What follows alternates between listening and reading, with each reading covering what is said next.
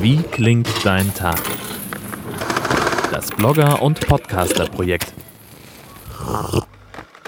Wie klingt mein Tag am 8. Februar 2016? Nämlich so.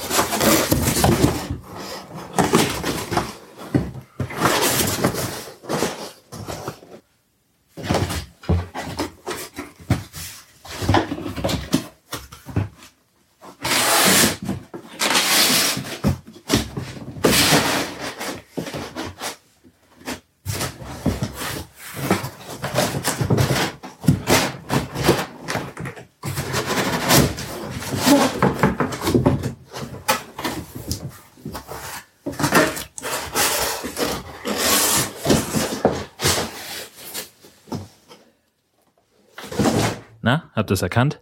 Richtig, ich habe leere Umzugskartons auseinandergefaltet und sie auf einen Haufen geschmissen. Denn heute neben der Arbeit bestand mein Tag im Wesentlichen aus Kartons auspacken und sie wieder zusammenlegen, damit das Umzugsunternehmen sie irgendwann abholen kann. Wie klingt dein Tag? Immer am 8. in diesem Blog oder Podcast-Feed.